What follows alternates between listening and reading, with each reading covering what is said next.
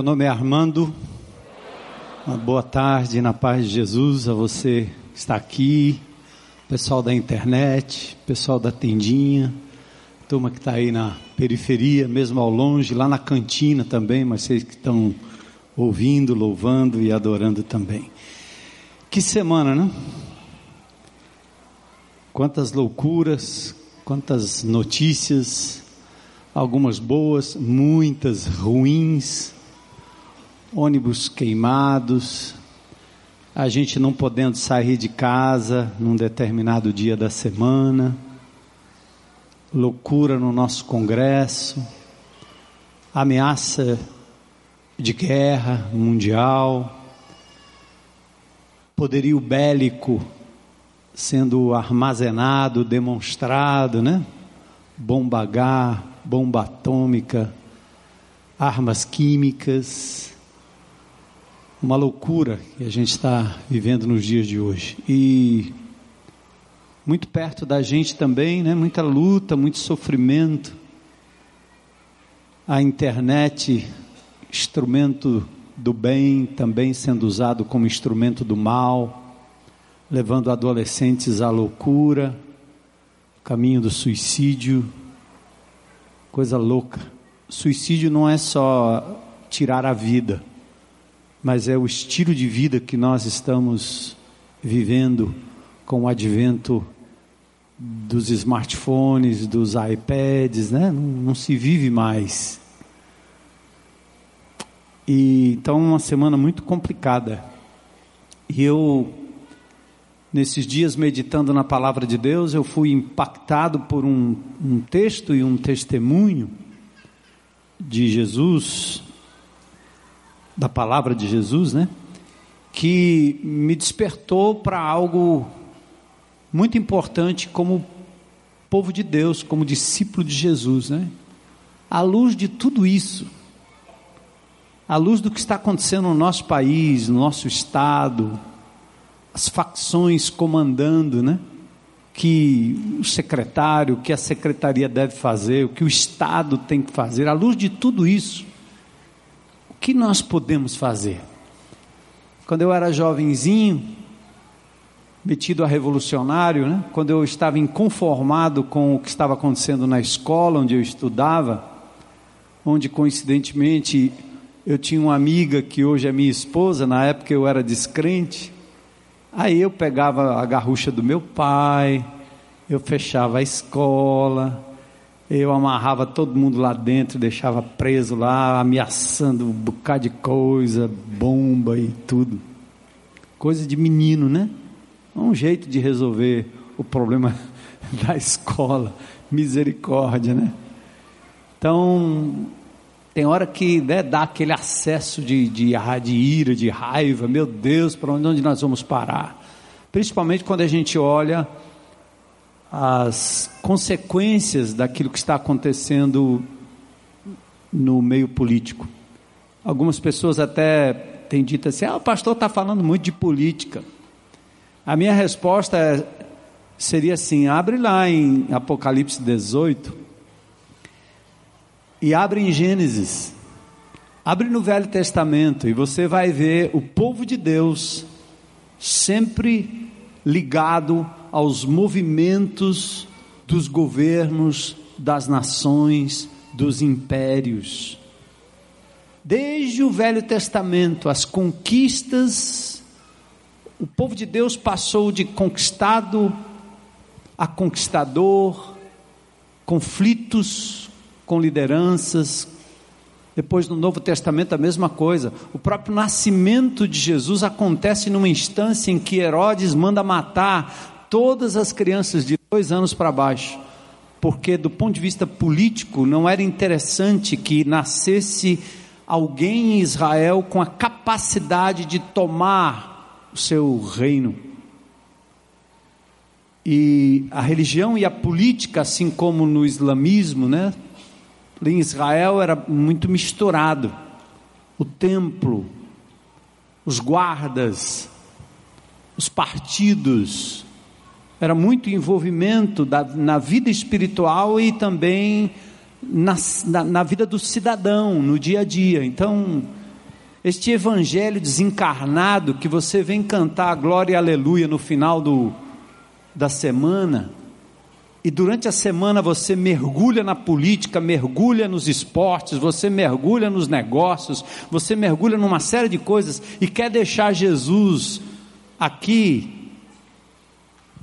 é o chamado cristianismo desencarnado.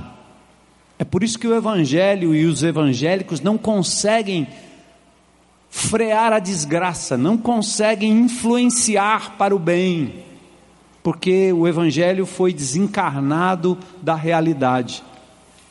Deus, que é Deus, deixou a sua glória e entrou aqui entre nós, nos ensinando como viver, como comer, como agir, como falar, como se relacionar, como enfrentar o poder político, o poder bélico, o poder do imperador.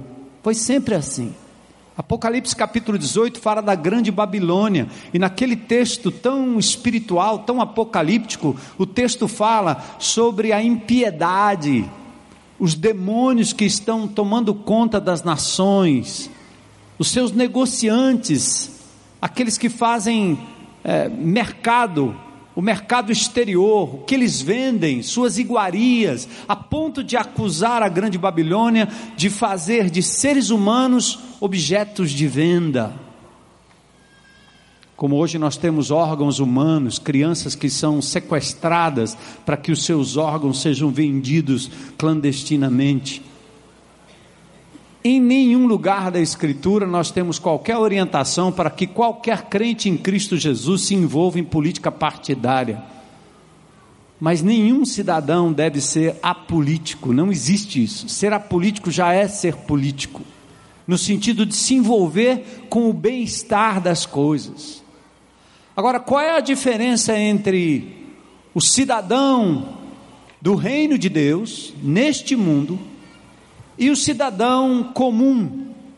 Ora, o cidadão comum se engaja na política partidária, o cidadão comum toma lados, assume lados, o cidadão comum grita por liberação geral ou por uma ditadura ou por uma força armada ou coisa parecida. A França agora está escolhendo o candidato que vai para o segundo turno. E devido aos atentados, uma candidata de direita acaba sendo tendo destaque, porque vai lutar contra a questão migratória, contra a questão de refugiados e etc. Olha como nós estamos envolvidos por essa questão.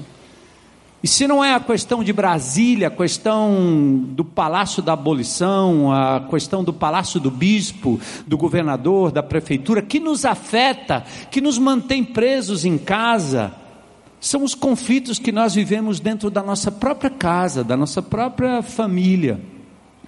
Lutas, brigas, depressões, falta alimento, falta saneamento, falta saúde básica, falta remédio, falta cuidado com os idosos, com as crianças, falta uma série de coisas, enquanto pessoas inescrupulosas continuam roubando bilhões, e eles, esses indivíduos matam milhões, mais do que as guerras, mais do que está acontecendo na Síria, e nós não nos damos conta. Como, Senhor, eu devo reagir a isso? Qual é a minha postura? Eu não tenho a fórmula, mas eu encontro na palavra de Deus e na meditação algo que eu gostaria de hoje à noite dividir com esta igreja, para nos levar a um equilíbrio e para nos levar acima de tudo aquilo que sempre foi o desejo maior do meu coração enquanto eu abandonei tudo que eu fazia no passado para me dedicar ao ministério é levar o povo à presença da pessoa do Senhor Jesus Cristo. Porque nós temos que reconhecer que as armas não funcionam, a guerra não funciona, a luta armada não funciona. Porque a arma humana, ela mata o vivo, a arma divina dá vida ao morto. E eu optei por ela. Palavra de Deus. Amém? A arma dos homens mata quem está vivo. A usura, o roubo, a mentira, a propina mata quem está vivo. Mas a palavra de Deus não. Dá vida a quem está morto, onde quer que esteja. Porque ela é viva e ela pertence a um Deus vivo.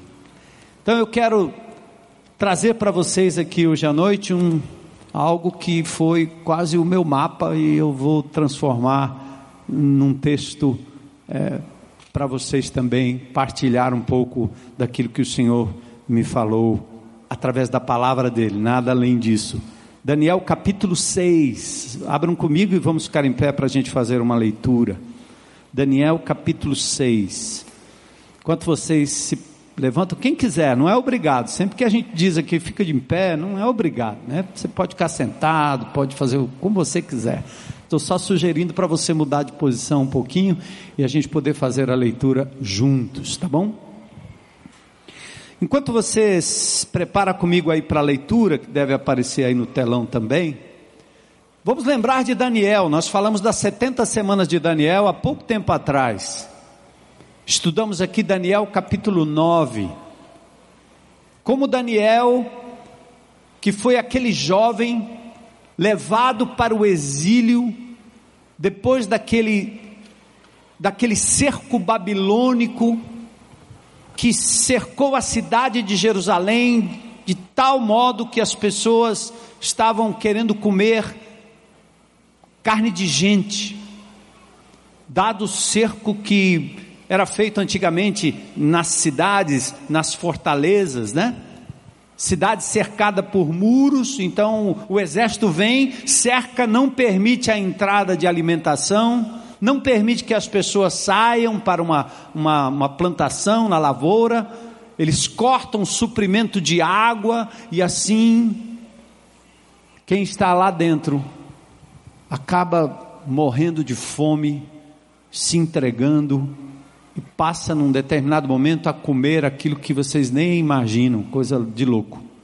Então, Jerusalém foi sitiada e no primeiro cerco, na primeira leva, Nabucodonosor leva para a Babilônia os judeus cativos.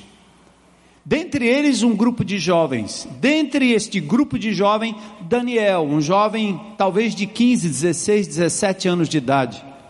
Ele era sábio e os babilônicos gostavam de levar os jovens mais inteligentes para a, ensinar a cultura babilônica a culturar esses indivíduos e usá-los lá de uma forma ou de outra. E num determinado momento, Nabucodonosor tem um sonho e ele pede para os seus videntes e sábios: Eu quero que vocês interpretem os sonhos. Aí os caras disseram: Conta o sonho. Ele disse: Não, se vocês são bons mesmo, vocês vão dizer qual foi o sonho e vão dar a interpretação do sonho. Eles não conseguiram Daniel corre para a presença de Deus, recebe a revelação do sonho, a interpretação do sonho, e Nabucodonosor o coloca numa posição de destaque. E ele agora é uma pessoa importante no reino. E esse capítulo 6 é agora já no finalzinho do, do cativeiro babilônico, entra um outro rei e um outro episódio importante que nós vamos meditar nele hoje à noite. Daniel, aliás, Dario, o rei Medo, achou por bem nomear 120 sátrapas para governar todo o reino, espécie de prefeitos, secretários, e colocou três supervisores sobre eles, um dos quais era Daniel. Os sátrapas tinham que prestar contas a eles para que o rei não sofresse nenhuma perda. Ora, Daniel se destacou tanto entre os supervisores e os sátrapas por suas grandes qualidades que o rei planejava colocá-lo à frente do governo de todo o império. Diante disso, os supervisores e os sátrapas procuravam motivos para acusar Daniel em sua administração governamental. E, mas nada conseguiram.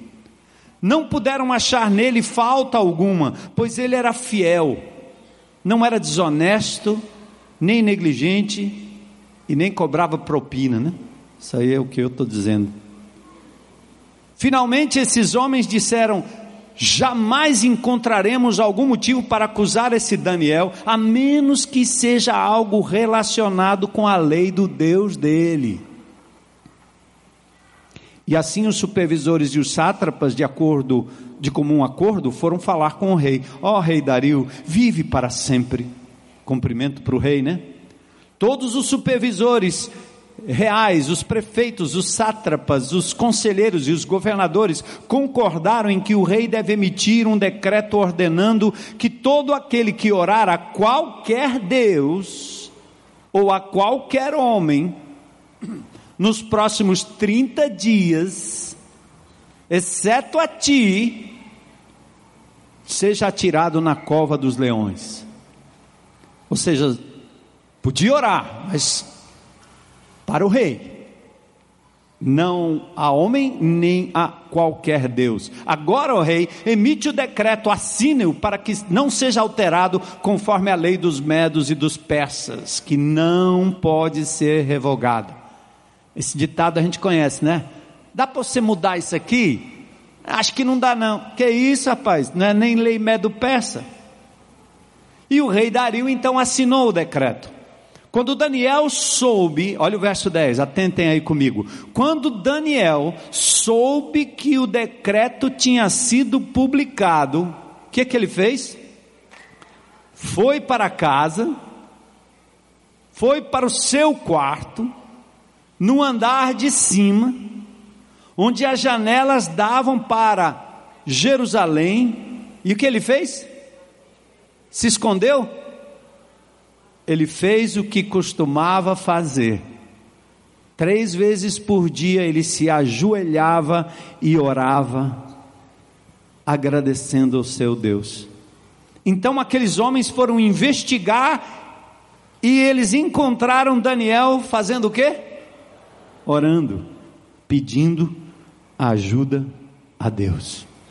Vamos orar e a gente vai meditar nessa figura, nesse homem bomba, esse homem suicida, esse homem, que loucura que esse cara foi fazer, né? Só 30 dias. E eu queria na oração também lembrar de Maria Lousa, está com câncer no estado terminal, em estado terminal no ICC. Vamos orar por ela e orar por tantos outros que talvez venham à sua memória agora, precisando de oração. Toma um tempinho aí, entra comigo na presença de Deus, põe o nome dele, dela, na presença do Senhor. Pai, nós louvamos o teu nome, adoramos o teu nome, já fizemos isso através dos cânticos, através das ofertas que trouxemos à tua presença. E agora nós abrimos a tua palavra, poderosa, santa, capaz de dar vida aos mortos, capaz de nos guiar no caminho da vida, da plenitude, da felicidade de te ter e te conhecer e andar contigo. Senhor, nós cremos também na tua soberania sobre todas as coisas, sobre a vida da dona Maria Lousa, Senhor. Quero pedir em nome de Jesus que o Senhor vá agora, Senhor, onde quer que ela esteja, lá naquele leito, que o Senhor ministre a cura à vida dela, que o Senhor ministre consolo à família. Que o Senhor a faça levantar daquele leito, Senhor, mas será segundo a tua vontade, Senhor. Opera, Deus de poder, dá graça, Senhor, mas o Senhor continuará sendo Deus, se para a tua presença o Senhor decidir levá-la. Cuida dela, Senhor, enquanto ela está entre nós. Dá a ela sobrevida e, se for para a glória do teu nome, Faz com que ela se levante dali, Senhor, para a glória do teu nome. Queremos colocar diante do teu altar tantas outras vidas, tantas outras pessoas que agora nos vêm à mente. Quero lembrar desse país, Senhor, do nosso presidente, do nosso congresso, do nosso governador, do nosso prefeito, das pessoas que estão em posição de autoridade sobre as nossas vidas. Pai, misericórdia, continua agindo, Senhor. Livra-nos do mal, livra-nos do maligno. E dá hoje à noite a cada um de nós um coração aberto para a gente aprender de Ti e aplicar essa palavra ao nosso coração e à nossa prática desta semana. Nós oramos em nome de Jesus. Amém. Podem sentar.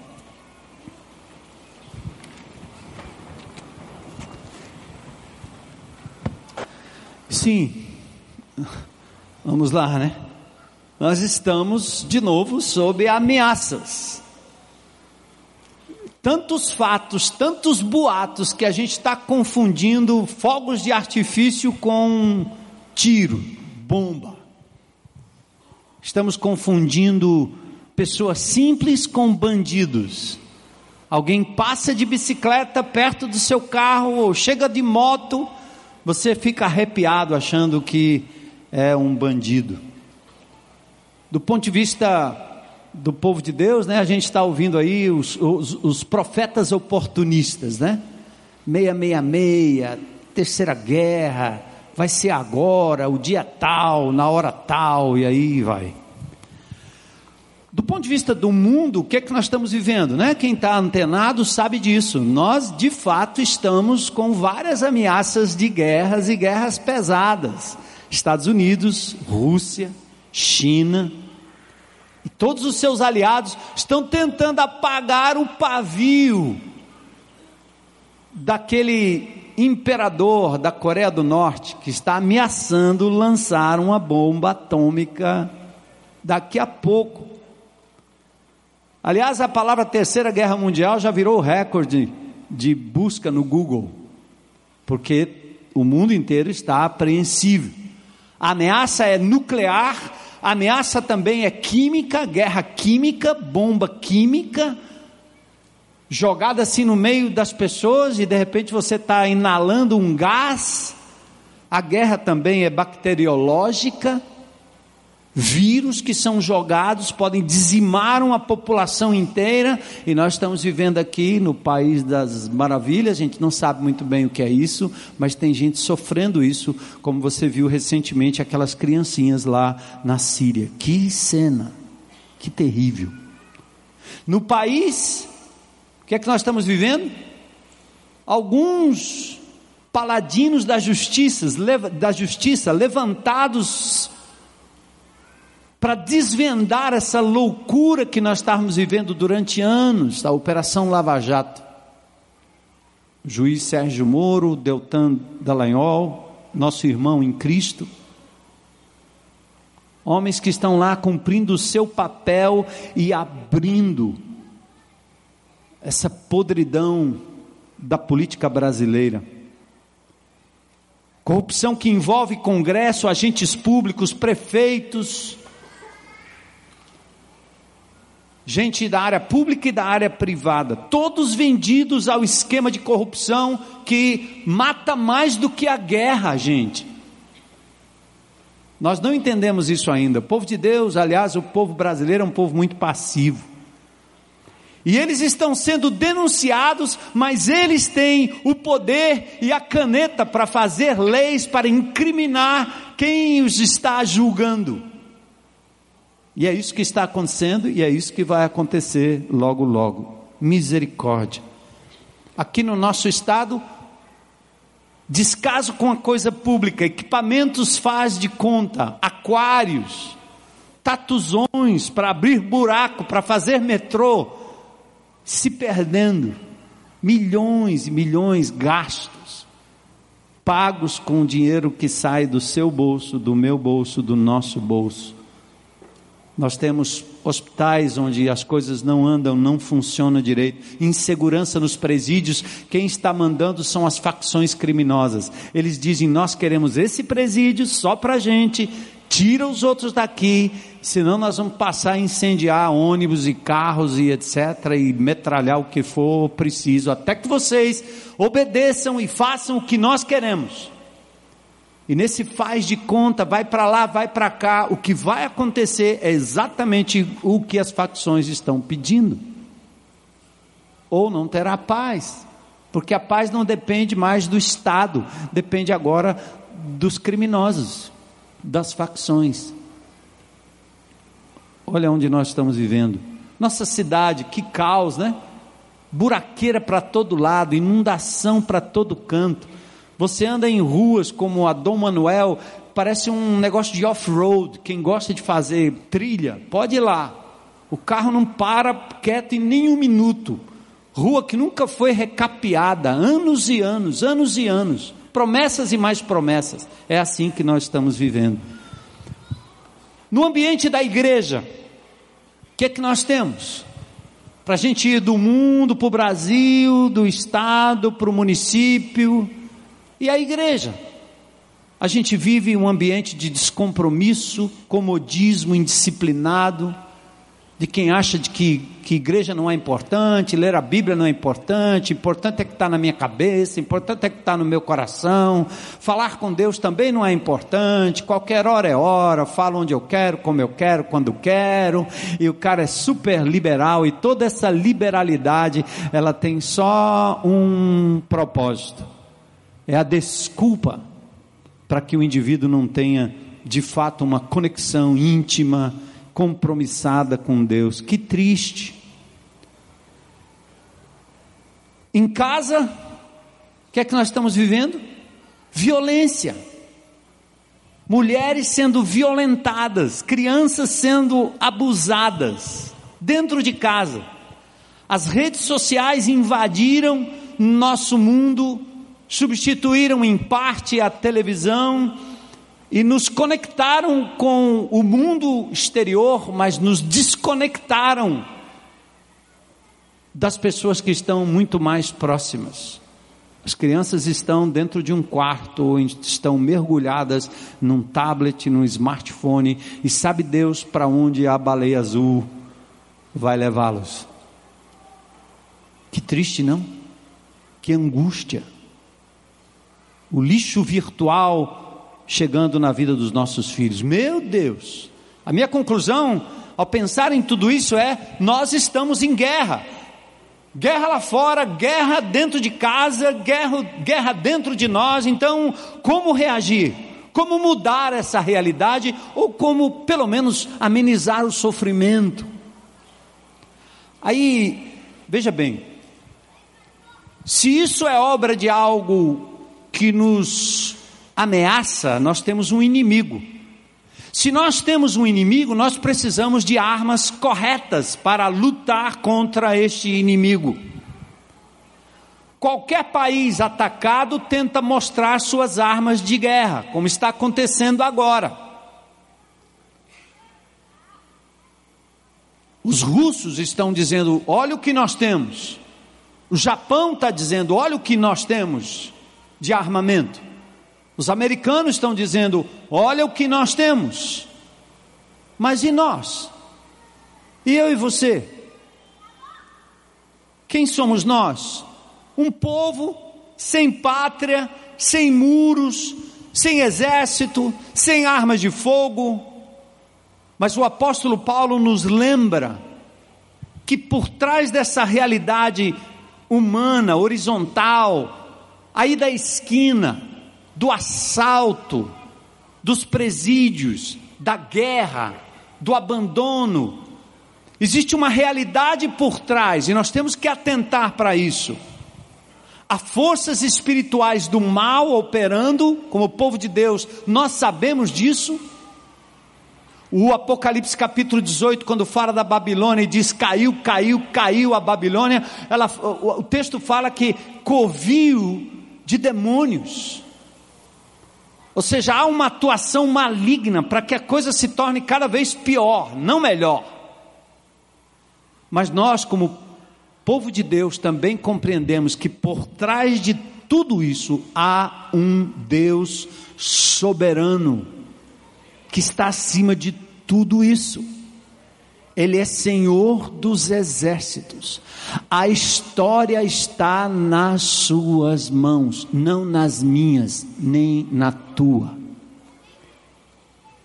Isso é o, esse é o nosso diferencial.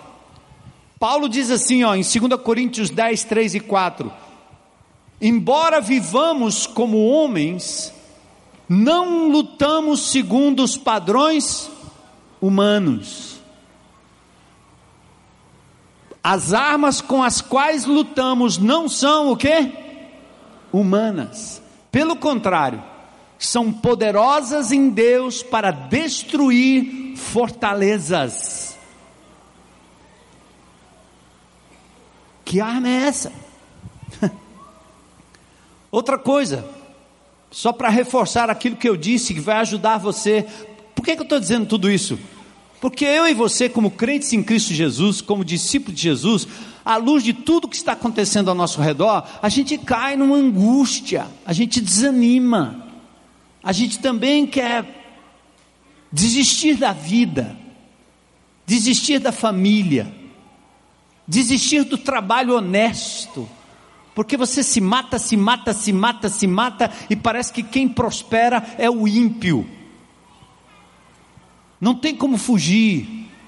E aí vem aquele desânimo e você, como é que eu faço? Então, ou você pega nas armas humanas para lutar como os humanos normais, ou você age como discípulo de Jesus. E aí é importante você ouvir o que diz Isaías 14, 24: O Senhor dos exércitos jurou Certamente, como planejei, assim acontecerá, e como pensei, assim será. Ponto. Isaías 23, 9: O Senhor dos Exércitos o planejou para abater todo o orgulho e vaidade e humilhar todos os que têm fama na terra. Ou seja, Deus não está alheio ao que está acontecendo. Você precisa acreditar nisso, é a base da nossa caminhada como igreja, como povo, como discípulo, como crente em Cristo Jesus. Se não, amigo, corre vai se filiar a CUT. Corre vai se filiar às Farc. Corre vai se filiar a um partido político e vai lá fazer política partidária. Ou se não, atenta nós estamos conectados a um Deus poderoso, soberano, que está acima de tudo e acima de todos. Amém, né? Se a batalha é do Senhor, aí eu quero saber o seguinte: como é que eu me engajo nela? Como é que eu posso estar do seu lado, confiar e contemplar o seu agir?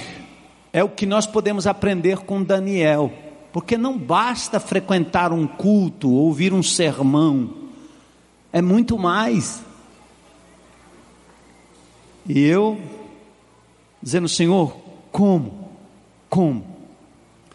Primeira coisa que eu quero deixar aqui, aliás, na primeira, mas quero enfatizar uma coisa importante. No caso de Daniel, ele estava na Cidade Santa, o templo, a presença de Deus, e o que foi que aconteceu? Os babilônicos vieram e destruíram tudo. E Daniel foi levado para uma terra estranha, terra pagã, que exige adoração ao imperador. Eu quero dizer isso para dizer o seguinte: mesmo aquilo que é de Deus, feito em nome de Deus, para Deus, onde tem a manifestação da glória de Deus, pode se arrebentar ser destruído e se acabar. Primeiro, porque o que nós montamos aqui na terra, seja o que for, ainda é terreno, humano, dedicado a Deus. Mas por que que Israel teve todo esse privilégio destruído? Porque foi avisado pelos profetas: vocês abandonaram a essência, Isaías chamou a atenção: eu estou cansado dos seus cânticos, eu não quero ouvir mais. Eu estou cansado. Por que, que vocês vêm se reunir aqui no meu templo? Lá em Isaías capítulo 1, Deus falando. Por que, que vocês vêm aqui? Fazer o quê?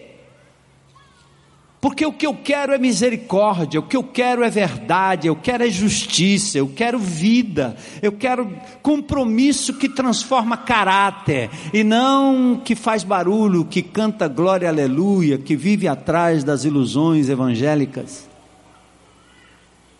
E Deus foi avisando através dos profetas: está faltando amor, está faltando misericórdia, está faltando olhar para fora, resgatar aquele que está perdido. Isaías capítulo 61: O Espírito de Deus está sobre mim, pelo que me ungiu, para levar o Evangelho, levar as boas novas aos cativos, aos algemados, aos pobres. E o povo fica só entrando no templo para dizer: Me ajuda aí, Senhor, que eu estou precisando. E Deus dizendo: você só vai ser ajudado na medida que você se der e ajudar outros. Essa é a definição de um GR, de um grupo de relacionamento. É a gente se reunir para pensar naquele que ainda não está dentro do reino de Deus. Enquanto nós vamos atrás daqueles que precisam do amor de Jesus, da graça de Jesus, o Senhor vai nos lavando, nos limpando, nos abençoando, nos santificando. É assim a lógica divina. Mas Deus avisou e o povo não quis saber. Aí Nabucodonosor foi um instrumento de Deus para levar o povo para o cativeiro. Não foi por falta de aviso. Mas sabe o que é que Daniel fez? Quando isso aconteceu, ele procurou Deus em oração. E aí vocês lembram que lá no capítulo 9, quando nós falávamos de Daniel, ele, ele, ele, ele procurou a palavra de Deus, entendeu pela palavra de Deus que eles passariam 70 anos e ele então foi para o seu tempo de oração. E agora, já pertinho da libertação, já decorridos vários anos, 530, 535 mais ou menos, quando Daniel foi em 605, agora tem um novo imperador. Acompanha aí, que está no texto, né? Dario o Medo. Depois do final do reinado de Belsazar, que era neto de Nabucodonosor, depois da fatídica escrita na parede, Mené, Mené, Tekel Raparsim. Quando aquele homem está se banqueteando usando os utensílios da casa do Senhor que tinham sido levados, há uma escritura na parede que determina e decreta o final do reino dele. Qualquer governante desse país só permanece até quando Deus permitir. Ele tira, ele põe. E aí Dario entra em cena, o Medo. E Daniel então ganha um status privilegiado, porque desde a sua ida para o exílio, ele caiu nas graças de Nabucodonosor, ganhou prestígio, tinha um dos três maiores cargos sobre os sátrapas, que eram governadores de província.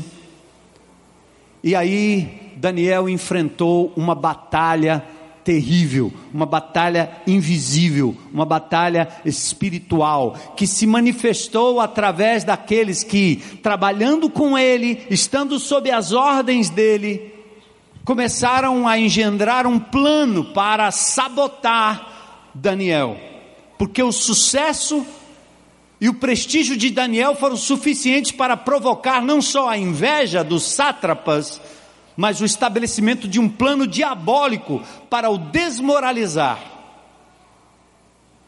Diz o texto que eles procuraram, aqui no capítulo 6, diante disso, versículos 4 e 5, os supervisores e os sátrapas procuravam motivo para acusar Daniel em sua administração governamental, certo? Daniel, governo. Mas nada conseguiram não puderam achar falta alguma nele, pois ele era fiel, não era desonesto nem negligente. E finalmente os homens disseram: só tem um jeito, vamos apanhá-lo na sua espiritualidade, no seu compromisso com o Deus dele. Não dá para pegar em outro momento.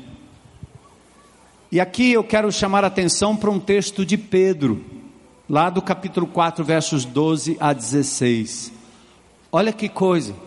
Se por falar a verdade no teu trabalho, se por ser honesto, justo, se por ser fiel, cuidadoso, e se você é perseguido por aquilo que você faz em nome de Jesus, Pedro diz: você é feliz, você é bem-aventurado.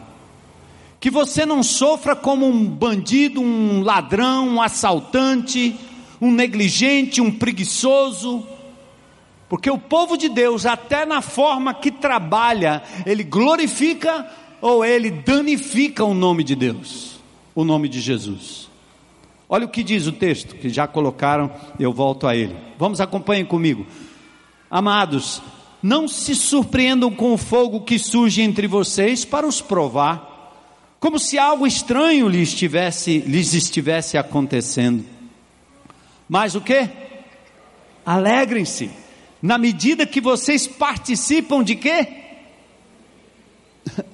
Essa porção a gente não quer muito, né? A gente quer seguir Jesus para os, os benefícios.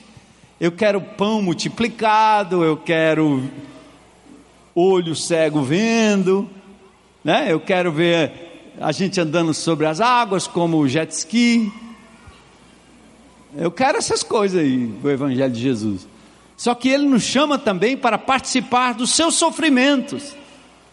E os seus sofrimentos foram em função da vida reta que ele levou por falar a verdade, por andar em justiça, por amar aquele que era desprezado da sociedade, por, por estender amor a quem era desprezado pela religiosidade reinante. Alegrem-se à medida que participam dos sofrimentos de Cristo, para que também, quando a sua glória for revelada, vocês exultem com grande o quê? Alegria. Significa o seguinte, é simples, irmão. A lógica é: quem andar com Jesus, quem for discípulo de Jesus, vai sofrer perseguição nesta vida. Porque a glória e a celebração da alegria será naquele dia em que nós nos encontrarmos face a face com o nosso Senhor. Amém? Glória a Deus. Olha aqui, ó. Pode aplaudir Jesus, é bom. Agora atenta esse, atenta esse, esse, esse trechinho aqui, ó. Se vocês são insultados, por causa de quê?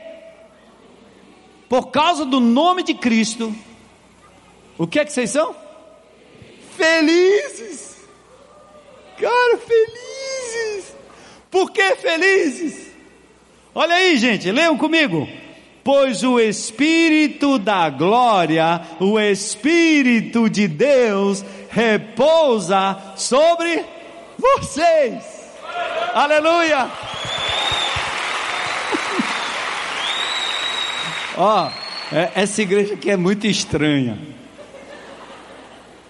Porque aplaudir um negócio desse aí, dá não. É assim, ó. O evangelho, né, o, o, o, o, o mercado evangélico, temos um mercado evangélico. Cada dia abre uma igreja nova nessa cidade, né? Vamos pregar onde Cristo já está sendo pregado. Em cada esquina tem cinco igrejas, uma do lado da outra, uma concorrendo com a outra, e cada, um, cada uma tem que fazer um mungango diferente, que é para atrair o povo. Tem um negócio legal aí. E, e, e o pior não é isso, não é só quem faz isso, porque explora a boa fé das pessoas, mas são as pessoas que fazem e aplaudem e sustentam esse tipo de lógica, porque estão atrás disso. Agora, olha o texto de novo aí, põe de novo aí, meu irmão, por favor, ou minha irmã. Daqui não dá para ver quem é. Presta atenção aí. Não, volta um. Se vocês são insultados por causa do nome de Cristo. Ou seja, seu bobão. Tu é bobo, rapaz. Tu é besta. Ficar fiel a essa mulher aí. Tu é bobo, rapaz. Falando verdade. para perder o emprego, tu é um, um bobão, né? O cearense diz uma palavra chula que eu não quero receber e-mail para depois, pastor, você falou uma palavra chula, abestado. Ah, já falei, pode mandar. Mas é quando eu falo seu bobão, aparece a palavra abestada na cabeça de muita gente daqui. Porque é o que dizem de nós, crentes em Cristo Jesus, né? fiel a uma mulher, obediente ao pai, à mãe. Que isso aí, pai? Você ficou bobo, é bobão, rapaz. Deixa para lá, deixa de ser lesado. É a vida, é o momento. Vamos tomar uma, duas, três, quatro, cinco, seis. E vamos ali, é só um. Vamos lá, é só agora. Deus não se importa com isso, não. É um pecadinho. O cara fez isso, mas é um pecadinho. Vamos lá, todo mundo peca. Afinal, todo mundo peca. Vamos nessa. Presta atenção. E eu estou falando dessa questão do evangelho barato é porque os crentes acham, alguns acham, alguns crentes acham que o poder de Deus se manifesta num culto do poder onde desce fogo do céu e o fogo e o povo entra em êxtase e a emoção bate lá em cima e a gente grita alto e ora em, em língua estranha, língua conhecida e aí vai. Aquela noite do poder, não é não? Eu gosto disso. Mas é feito de uma outra forma. O que eu estou ouvindo aqui nesse texto é que o Espírito de Deus repousa, se manifesta de forma poderosa quando eu vivo em retidão de caráter. Porque o maior milagre divino não é curar o fígado, curar o câncer, curar a coluna, curar o olho cego, dar pão para o outro. Não é. O maior milagre é mudar o meu e o seu caráter. É tão poderoso isso, glória a Deus, não é não? Ó, oh, oh, se você se você quiser alguém em Brasília para tomar conta do nosso país, não queira um milagreiro. Um cara que faz milagre, porque senão o Zé Arigó, Chico Xavier, daria para ser presidente do Brasil fácil. Eles botavam uma fila de gente para fazer as curas miraculosas e faziam mesmo. Nós queremos alguém de caráter. Nós precisamos de pais, mães, esposos, esposas com o caráter de Jesus. E aí a Bíblia diz que aí repousa o Espírito da glória. Aleluia! Deus me ajuda, Senhor. É isso que vai mudar o nosso país. E aí a gente corre aqui para o texto e diz assim: peraí, Daniel, vamos lá. Os caras agora botaram você numa sinuca. 30 dias, cala-te boca. Nada de oração. Aliás, eu tenho uma perguntinha para fazer para vocês. Me ajuda aí. Os caras conspiraram disseram: Ó, você vai morrer. Imagina se fosse você. Você vai morrer. Vou te jogar na cova dos leões, tá certo? Você tem medo até de gatinho, de barata, de ratinho. Imagina de leão. Leão com fome, hein? Eu vou te jogar na cova dos leões, se nos próximos 30 dias você abrir a palavra de Deus e orar de forma que você seja visto. Quantos aqui iam virar sanduíche de leão? Não precisa levantar a mão. Alguns iam passar tranquilo, dizendo: isso aí eu não tenho esse problema. 30 dias sem ler a Bíblia. 30 dias sem orar, isso é uma moleza danada. Nós vamos supor que você orasse, de forma que o seu marido, sua mulher, seus filhos, seu vizinho percebesse que você ora. Naquele restaurante que você vai, sabe aquele restaurante? Você come, enche o bucho e aí não ora coisa nenhuma, não faz diferença, não tem problema. Obrigado, irmão. Se você tivesse esse decreto, o que é que você faria? Eu quero, eu quero, eu quero meditar, porque isso foi o que Deus começou a me perguntar em casa.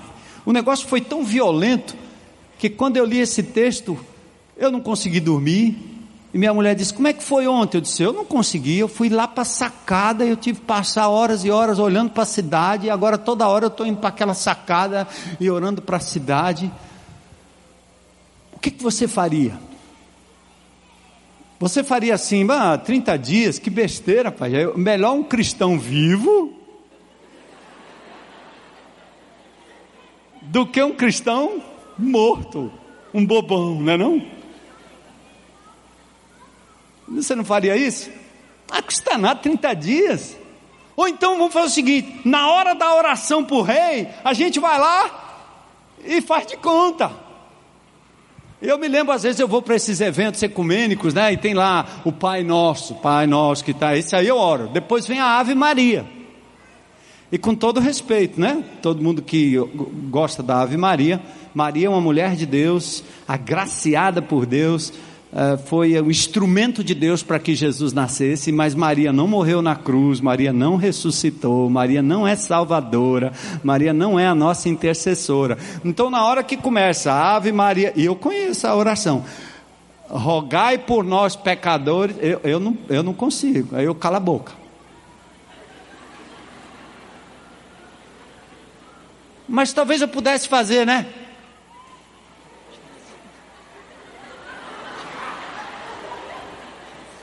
Faxana, não. O que é que você faria se você vai para a cova dos leões? Primeiro, alguns aqui passariam ilesos porque não, não tem o hábito.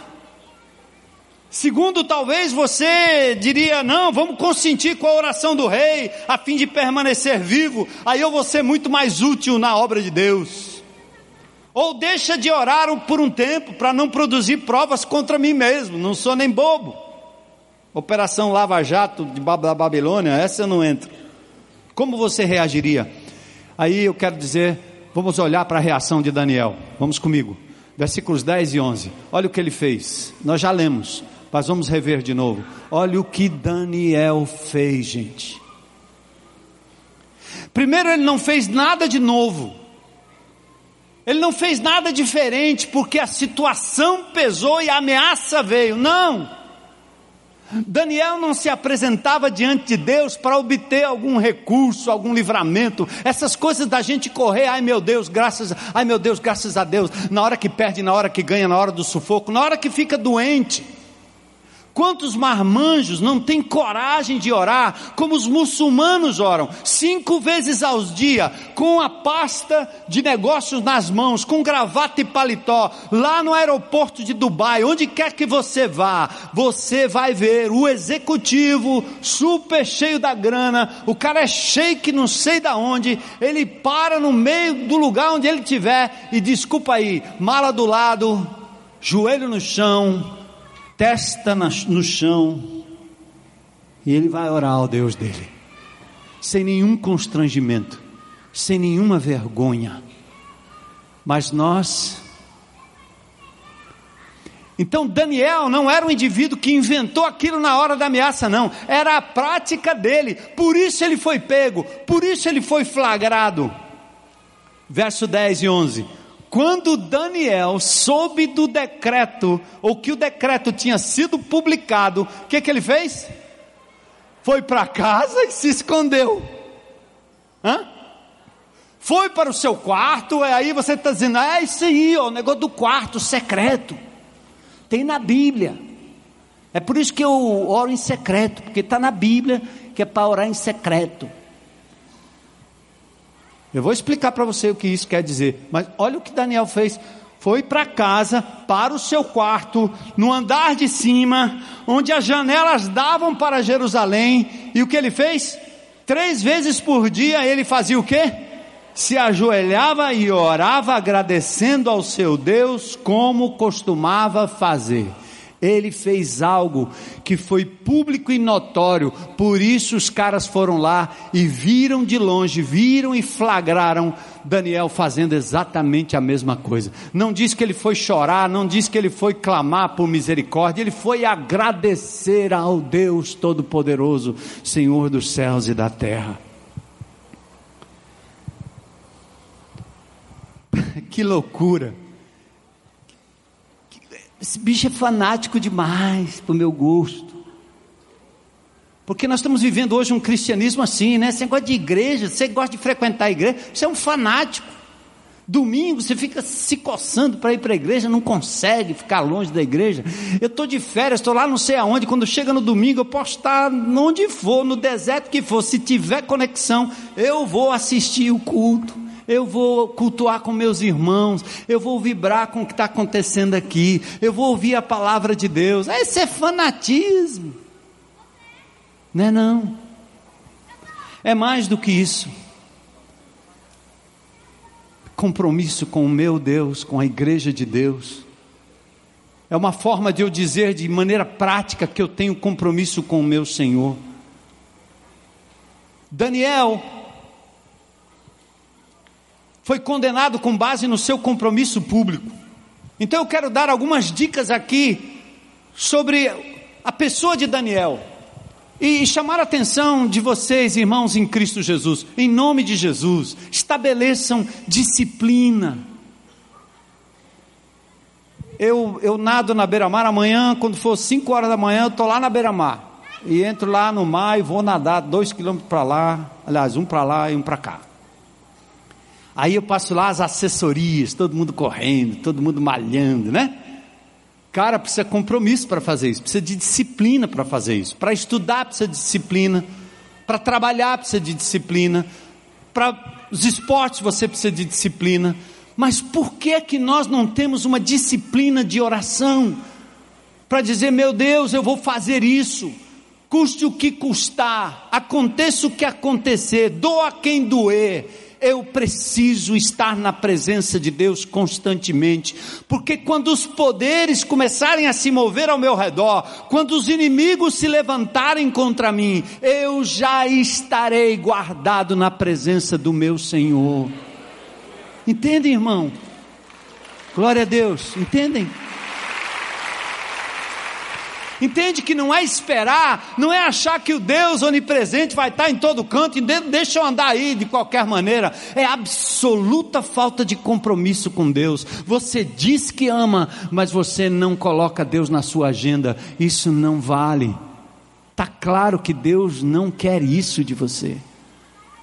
Você não precisa de uma hora marcada por alguém, de um culto marcado por alguém, de uma igreja que se reúna a tal hora em tal canto, no monte, onde quer que seja. Você não precisa disso. Daniel não precisava disso. Ele ia para sua casa, ele abria a janela, ele olhava para a direção de Jerusalém, ele ajoelhava, se ajoelhava e orava ao Senhor. Então Daniel era um homem de caráter, tinha disciplina ele era íntimo de Deus na palavra e na oração. Ele lia e como leu pela palavra em Daniel 9, 2 e 3, no primeiro dia, no primeiro ano do seu reinado, eu, Daniel, compreendi pelas escrituras o mapa de Daniel, conforme a palavra do Senhor dada ao profeta Jeremias, seja, ele estava lendo o livro de Jeremias, ele leu que a desolação de Jerusalém iria durar 70 anos, ele se volta para o Senhor com orações e súplicas. Jejuou, usou pano de saco, se cobriu de cinza, manifestações de humildade que era comum naquela época.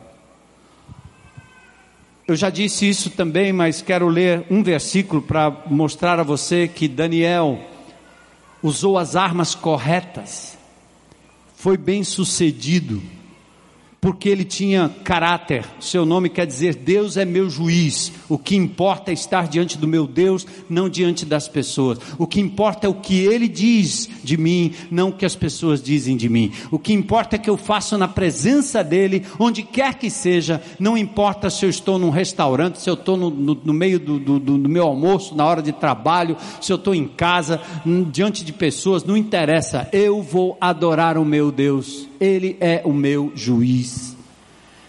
Daniel era íntimo de Deus. Daniel tinha certeza da soberania de Deus sobre a história. Olha esse texto aqui importante, capítulo 1, versículos 1 e 2. No terceiro ano do reinado de Joaquim, rei de Judá, Nabucodonosor, rei da Babilônia, veio a Jerusalém e a sitiou, ou seja, desgraça. E o Senhor entregou Jeoiaquim, rei de Judá, nas suas mãos, e também alguns dos utensílios do templo de Deus. Está vendo esse texto, gente? Se eu pudesse botar o dedo ali, eu ia mostrar assim para vocês, ó. O Senhor, não, não, volta lá. Opa, isso, aí. Olha, olha, olha como começa a frase, comigo. E o Senhor entregou Jeoaquim, rei de Judá, nas suas mãos e também alguns dos utensílios do templo de Deus toda a desgraça que estava acontecendo ali, sabe a quem Daniel atribuiu? Deus soberanamente permitiu, Deus soberanamente entregou, Deus soberanamente disse: Se você não quer me ouvir, meu povo, pois aí está a minha mão sobre vocês e vocês vão para um cativeiro, seja o que aconteça o que acontecer. Deus estava no controle. Daniel tinha certeza disso. Então, qualquer que seja a desgraça, qualquer que seja o desdobramento do que vai acontecer com a Operação Lava Jato, com o problema do nosso país, com o partido político, com esses políticos que nós estamos vendo aí, não interessa. Deus está no absoluto controle de todas as coisas. Aleluia. Outra coisa que eu já também refleti aqui com vocês, para a gente caminhar para o final. Daniel refletia uma disciplina que tinha, acima de tudo, um compromisso de amor para com seu Deus. O plano consistia em pegá-lo naquilo que eles sabiam ser a marca visível da sua fidelidade e do seu hábito de oração. A sua oração não era secreta, mas era aberta, conhecida, vista por muitos. Mateus 5,16, Jesus diz: Assim brilhe a vossa luz diante dos homens, falando das boas obras, para que vejam as suas boas obras e glorifiquem ao Pai de vocês que está nos céus. Ele retoma a rotina que o levara à condenação. Vai para o quarto, vai para o andar de cima, vai na janela, ajoelha-se e agradece Daniel era um homem importante, um executivo, um legislador, uma pessoa ocupada, mas sua prática mostra que vida de oração não é só para velhinhas, não é só para monges, freiras, intercessoras da igreja, é para todos nós, inclusive os executivos, os homens. Como é difícil ver um homem orando, né? Espontaneamente, abertamente. Um alerta à maldita liberdade de não fazer, não frequentar, não ter hora, não ler, não se disciplinar. Quantos atletas à beira-mar, quantas assessorias, quantos estudos e pesquisas, quantas horas de atenção devotada à inútil internet às vezes, quantos encontros de negócios e trabalhos, quantos vícios, todos com agenda pessoal, por vezes egoístas, por vezes diabólica, e não temos tempo para colocar Deus na nossa agenda. Eu quero falar com meu Deus sobre o que está acontecendo no mundo, no país, no nosso estado, nessa cidade, na minha casa, na minha vida, na minha igreja. Eu preciso estar ligado e conectado ao meu Deus. Esta é a maior arma que eu posso ter. Qual foi o resultado? Ele foi levado, jogado lá dentro. Sabe o que Deus fez? Fechou a boca dos leões. Daniel não foi tocado. Dario ficou feliz. E como resultado, ele disse: Escreva aos homens de todas as nações, povos e línguas de toda a terra: Estou editando um decreto para que nos domínios do império os homens temam e reverenciem o Deus de Daniel, pois ele é Deus vivo e permanece para sempre. O seu reino não será destruído, o seu domínio jamais acabará. Ele livra e salva, faz sinais e maravilhas nos céus e na terra. Ele livrou Daniel do poder dos leões. Assim Daniel prosperou durante o reinado de Dario e Ciro o persa.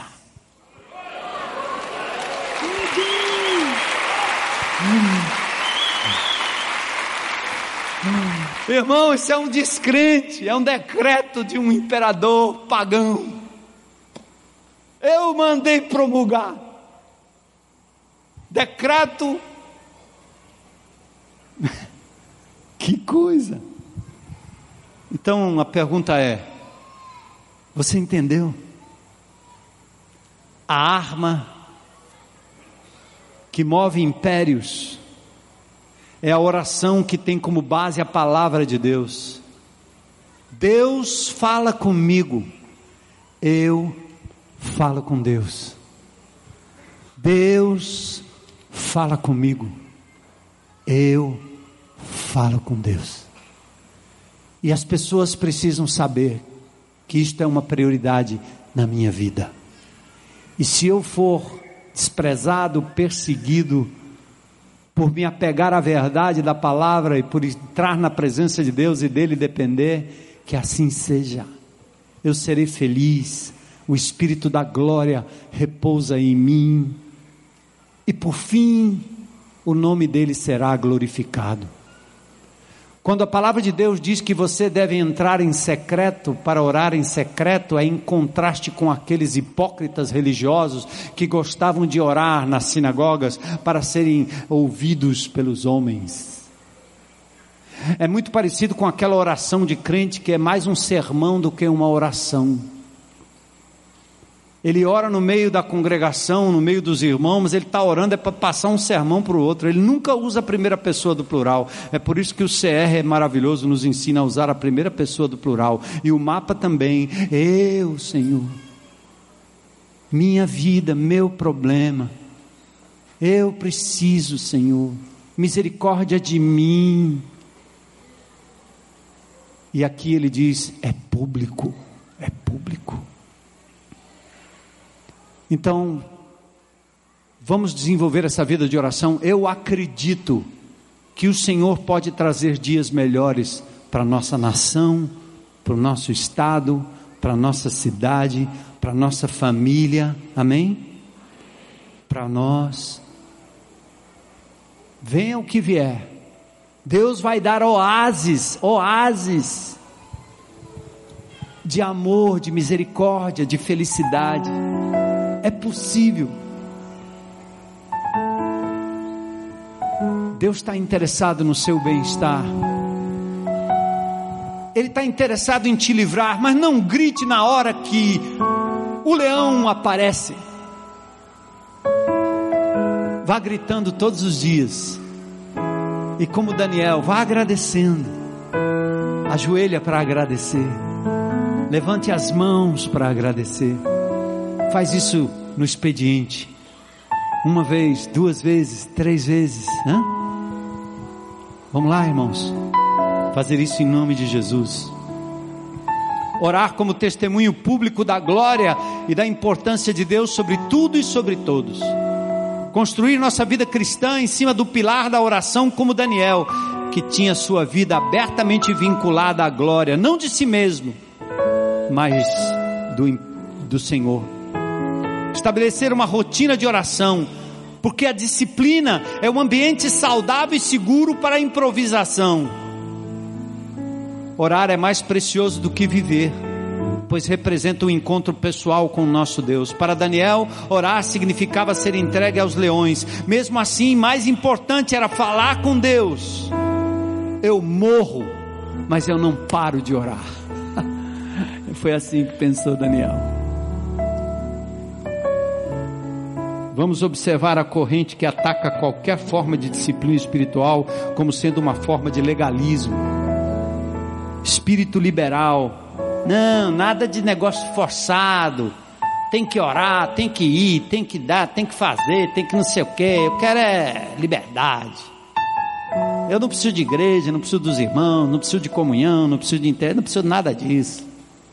Esse é um espírito maligno para justificar a indisciplina e a falta de amor e compromisso ao Senhor. A pessoa tem disciplina em várias áreas, mas não tem disciplina nas coisas de Deus. Mas eu tenho esperança que o Senhor vai levantar aqui homens e mulheres de oração. Amém? Vamos fazer força.